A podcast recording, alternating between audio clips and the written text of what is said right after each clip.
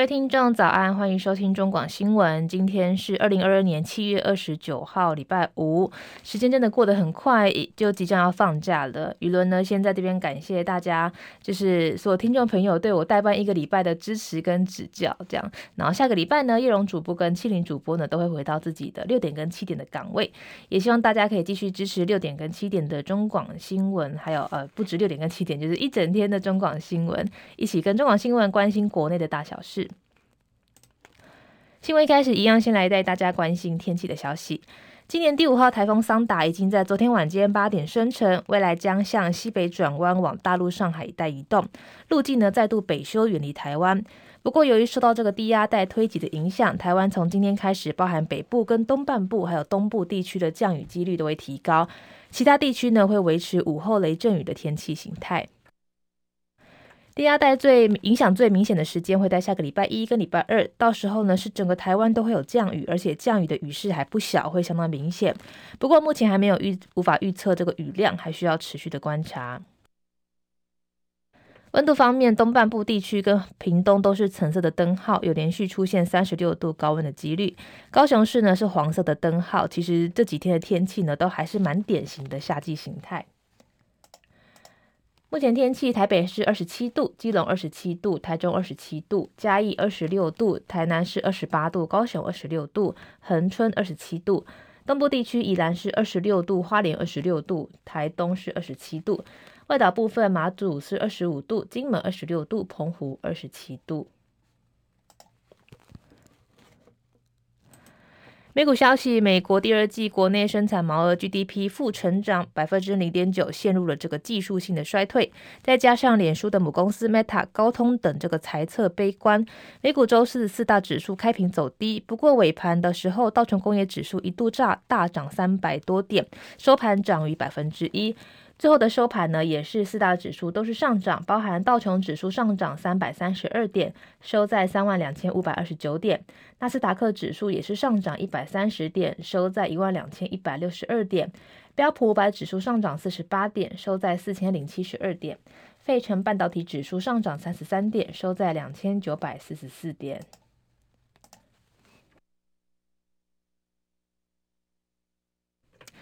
国际消息：昨天晚间最大头条莫过于美国总统拜登跟中国国家主席习近平长达两小时十七分钟的第五次通话。在台湾议题方面，拜登向习近平传达了美方政策不变，强烈反对片面或是改变现状或是破坏台海和平稳定。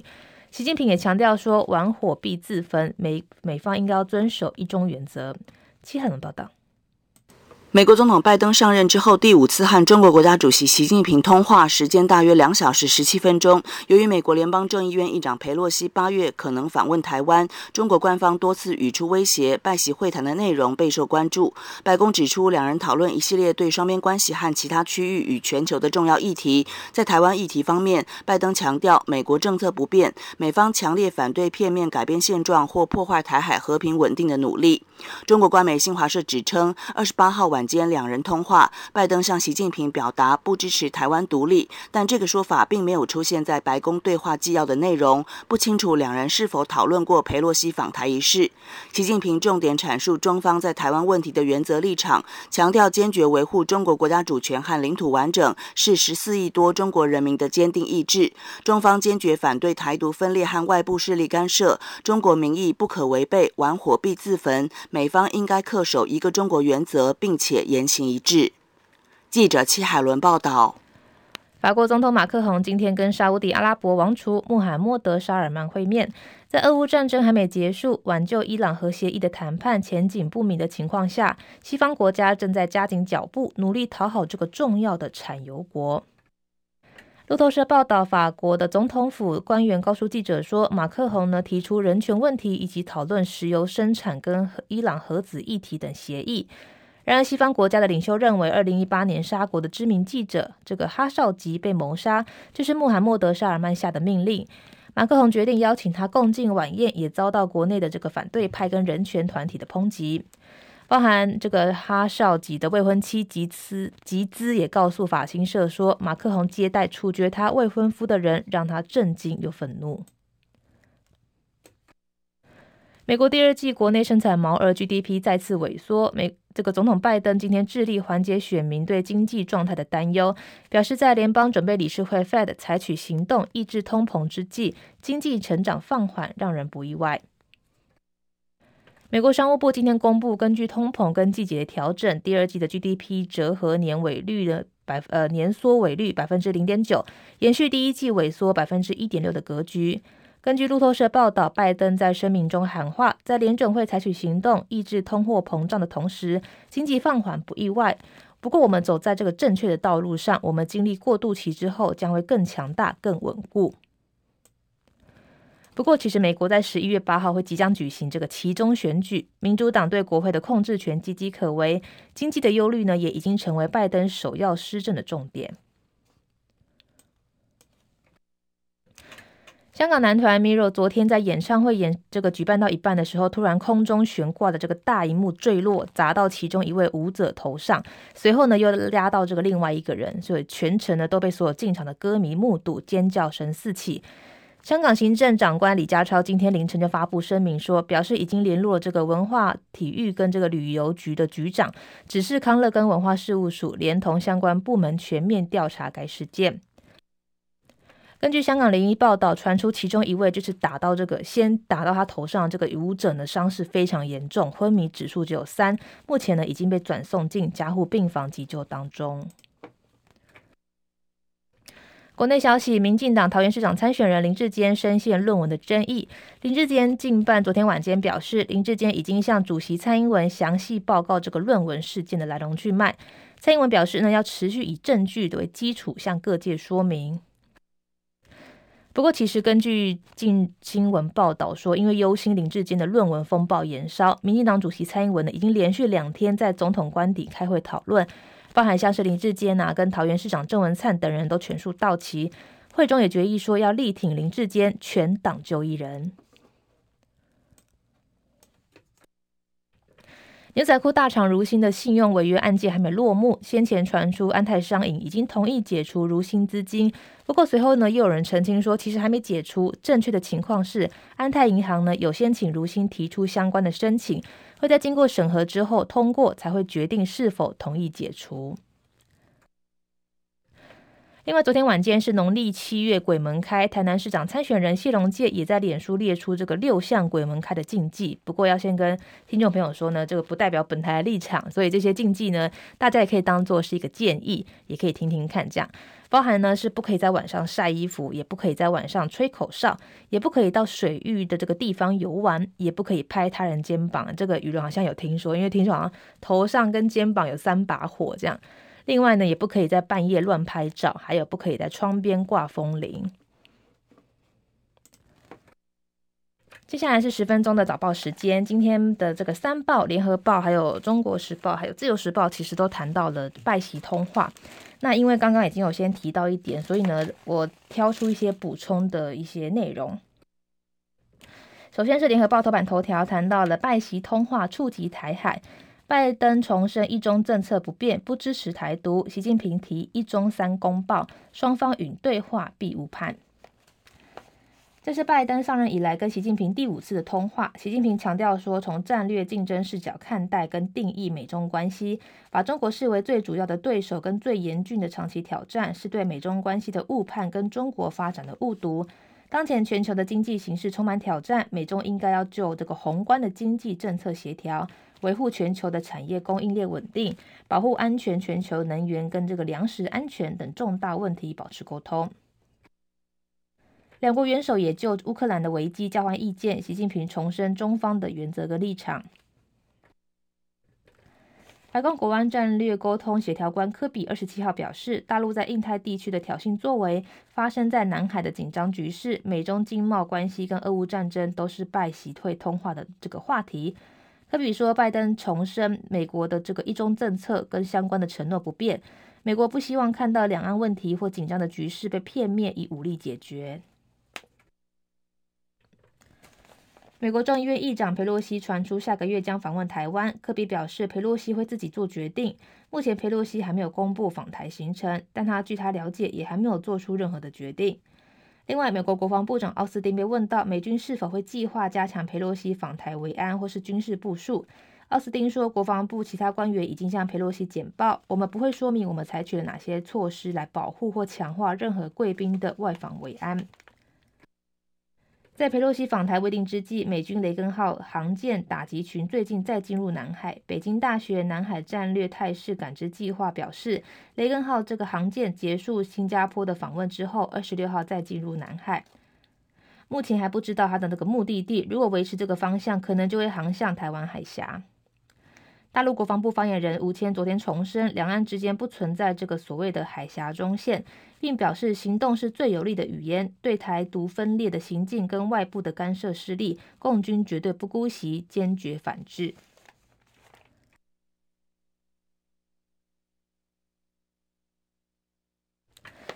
中国时报头版头条同样谈到了拜席这个消息，另外呢也谈到了林志坚竞办论文原创。于正煌律师说，就是抄袭。林正仪质疑于的论文很奇怪，遭回击去跟台大说明，不要放话影射。民进党桃园市长参选人林志坚的台大硕士论文风暴，在这个调查员余正煌前天发出声明说，本人的论文均按照学术规范自行撰写完成，没有任何抄袭情事的声明之后，林进办昨天北上开记者会，质疑余的论文很奇怪，重申林的论文绝对是原创，没有抄袭。于委任律师张又棋随后反击说：“如果林志坚坚持论文是原创，毕竟判断原创是否跟这个学位的认定是台大，就应该要去跟台大说明啊，不要只用这个放话影射的方式说自己的论文是原创。开记者会没办法解决问题。”林志坚讨论的是政治问题，但于正煌讨论的是法律跟政治的问题。张又棋强调说：“于正煌从来没有看过林志坚的论文，不知道他写的什么，也懒得去看，因为跟自己没有关系。”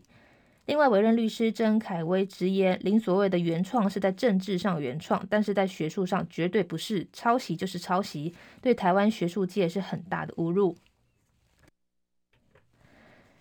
这个曾凯威也举两人这个段落雷同的这个文章，表示说，两本论文的两件关键段落文字完全雷同的几率近于零。该两段的内容于是有标注他人的研究成果，但是林志坚却没有引注。如果呢，于正煌是抄袭林志坚的话，于正煌怎么会知道这个是引述呢？如果林知道这两段文字是引注他人的研究成果，却没有加注，这个也是抄袭。他说，你即使不是抄袭于先生的，也是抄袭别的学者研究结果。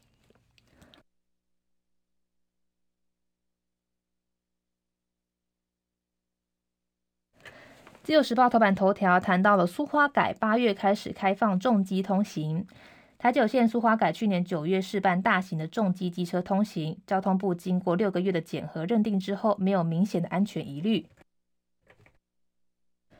今年八月就可以正式的开放，普通的重型机车就是五十 CC 以上，未满两百五十两百五十 CC，目标是九月在这个河中河人的路段试办机车通行。交通部路段司长林福山表示，去年九月三十号，公路总局试办苏花改大型重机机车，经六个月的这个委托运输学会办理检核之后，初步结论是没有明显行车安全的疑虑。公总已经将大型的重机纳入例行性的防灾演变这个情境，八月开放没有问题。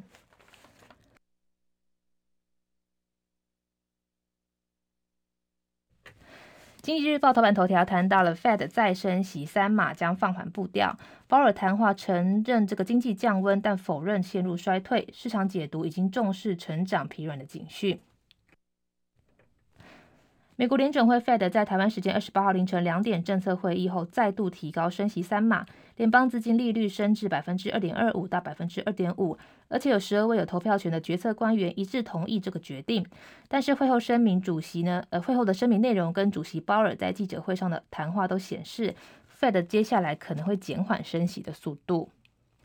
Fed 从今年三月展开这波升息周期，至今已经升息九码。尽管升息的速度是一九八一年以来的最激进，但已经距离大部分决策官员所估计的中性利率水准更进一步。一直呢，当通膨率处于百分之二的目标附近时，既不会激励，也不会限制经济成长的利率水准。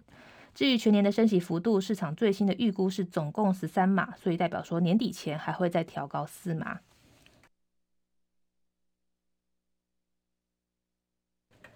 工商时报头版头条谈到了这个美国的决策没意外，我央行料九月再升息。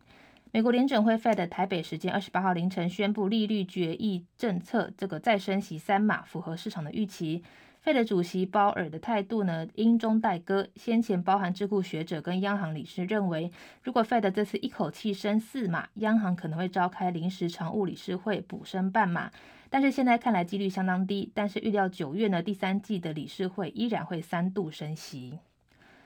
根据央行发布的六月理事会记录摘要，针对第三季的展望，有理事认为，尽管国内通膨没有美欧这么严重，不必完全比较 Fed 的升息幅度，但是有多位理事认为应该要升息一码。央行理事表示呢，观察去年四月以来的这个预期，到今年底，国内的 CPI 年增率都高都会高于百分之二，通膨期间恐怕会预期更长。